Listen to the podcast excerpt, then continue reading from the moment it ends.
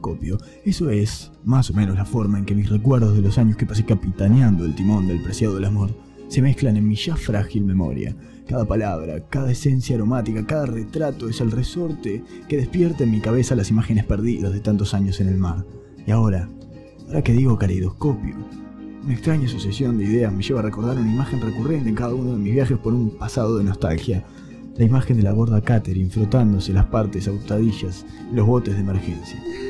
Ah, un gran anecdotario es el legado histórico de este noble cachalote de acero.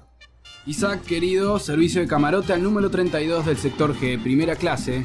Oye, pana, uno no puede sentarse a leer y descansar unos minuticos. ¿Qué es esto? ¿Un crucero o un taller textil de la Malasia? Está bien, Isaac, no te pongas así, lindo. Che, ¿y qué andas leyendo? Trucos y secretos de una balsa resistente. Es de la colección de haga usted mismo. ¿Sabes, pana? Cuando yo salí de la isla, la industria balsera no estaba encaminada todavía. Tuve que cruzar el golfo prendido los espineles de un barco pesquero. Es cierto, no soy el único con historias para contar la vida. Se le hizo cuesta arriba a este negro de enorme corazón y mayor invertebrada. No todos corren la misma suerte, no levantan a nadie esta invertebrada, pero podemos decir que Isaac sintetiza el esfuerzo recompensado. Una vida difícil, cambiada pelo a pelo por el mayor de los cargos al que un hombre de color haya llegado jamás en la industria del turismo marítimo jefe de barra y encargado de buffet. Todavía puedo ver sus lágrimas de júbilo el día que puse ante sus ojos el contrato laboral que le aseguraba la tentadora suma de un dólar 25 la hora.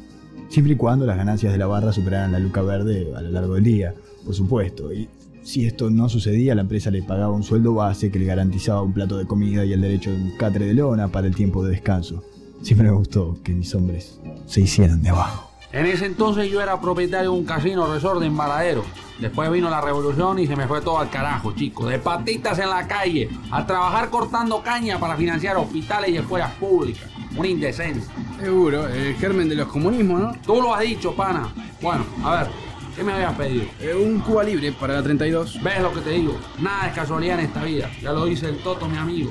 Causalidades, pana, causalidades. Isaac, Yuri, les habla el capitán Miranda. Dejen lo que estén haciendo en este momento y tengan el bien presentarse de inmediato en la cabina de mando. Lo recuerdo como si fuera hoy, a veces. Aquellos que hemos sabido pasar meses y meses en alta mar desarrollamos una suerte de sexto sentido, un sentido intuitivo que nos hace percibir cualquier vibración extraña en el interior del barco. Pero capitán, un polizón, aquí, en el preciado del amor. Así es, Isaac, un polizón. He detectado faltantes en las reservas de comidas y otros insumos de depósito. Todo parece indicar que tenemos un polizón en el crucero. ¡Ay, no lo puedo creer! ¡Es too much! ¡Un polizón! Como en las pelis. ¿Y qué hacemos? ¿Lo matamos de hambre y lo tiramos del cuerpo al mar? Yuri, Yuri, Yuri, ternura. Estamos hablando de vidas humanas acá.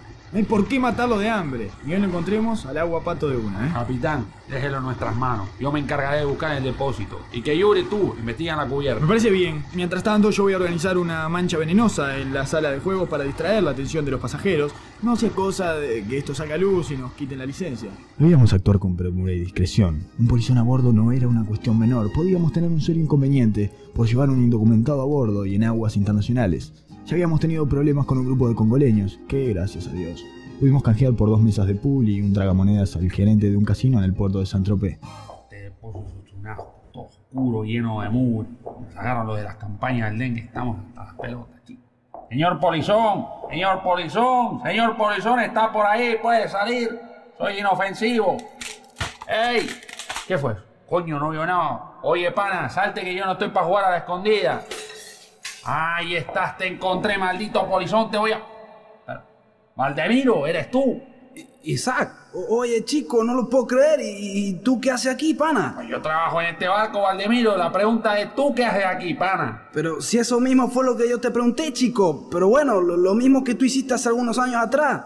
Buscando nuevos horizontes que le pongan más color a mi vida, ¿sabes? Verde, de ser posible. Valdemiro, chico, ¿pero por qué? ¿De quién escapa? Y tú siempre trabajaste en beneficio del régimen de la isla, no entiendo. Pana, me atraparon traficando estampitas de carozo y narizota en el mercado negro, pana. Dios mío, Valdemiro, pero es que estás loco, chico. ¿Cómo se te ocurre hacer una cosa semejante? Ave María Santísima. Isaac, chico, tienes que ayudarme, pana. Este barco es mi única salida. Mira, chico, no es fácil. Déjame hablar con el capitán, veré qué puedo hacer. Por suerte, el capitán Miranda es un hombre muy afable y comprensivo. Eso es algo que juega a tu favor. Sacame este negro de mi vista. ¿Qué soy yo, el hijo de la pavota? ¿Qué carajo te pensás que es esto? ¿Un barco de, de la ONU? Al principio no fue fácil, cargaba con el peso de toda la responsabilidad como capitán del preciado del amor, y eso me puso tenso. Después, por suerte, la cosa se fue aflojando. Ah, está bien. Le ponemos un piloto, un rompeviento y que vaya colgado del ancla. Como decía, poco a poco fui entrando en razón hasta comprender que después de todo no podía comportarme de esa manera. Valdemiro era un viejo amigo que Isaac conoció en la isla y con quien compartió muchos de sus más añorados momentos. Nunca olvidaré las palabras que vi escritas en las páginas de una bitácora que hallé entre los restos hundidos de un galeón inglés del siglo XVII. En ellas, el capitán Rory Gallagher escribió: Los amigos de mis amigos son mis amigos. Mire, capitán, Valdemiro es un buen hombre. Siempre hay cosas para hacer en el barco. Ah, a ver, decime, eh, ¿estarías dispuesto a lavar copas? Bueno, ¿y cómo sería exactamente? A dólar la hora. A dólar la hora y ustedes hacen los aportes jubilatorios. Bueno, sí, te declararon una mitad y la otra mitad te pagamos en negro, negro. Mitad en negro. Y, y esto es con el seguro médico, ¿no? Sí, claro, más un servicio costero de emergencia móvil. Y un servicio costero de emergencia móvil, bueno, no está mal, no, pero yo pensaba en algo un poco más, como le puedo decir, didáctico. Oiga, capitán, ¿por qué no le pone a cuidar al niño en el pelotero? No, no estaría mal, ¿eh? es un trabajo tan noble como cualquier otro. De hecho, Isaac comenzó ahí, fue al tobogán de plástico, al sub y baja del Rey León y así fue ascendiendo hasta llegar a bartender. ¿No es así, Isaac? Capitán, yo, yo puedo cantar.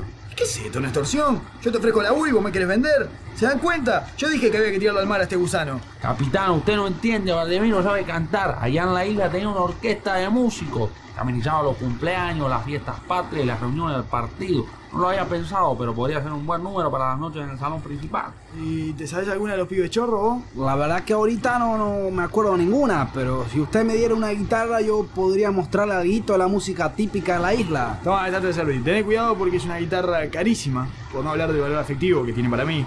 La dejó olvidada el chango Reinhardt cuando estuvo de visita en el crucero. Pero capitán, a esta guitarra le faltan dos cuerdas.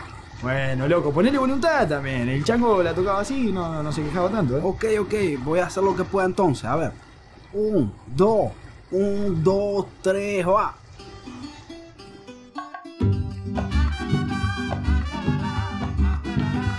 Y así fue que finalmente dimos con un lugar para Valdemiro.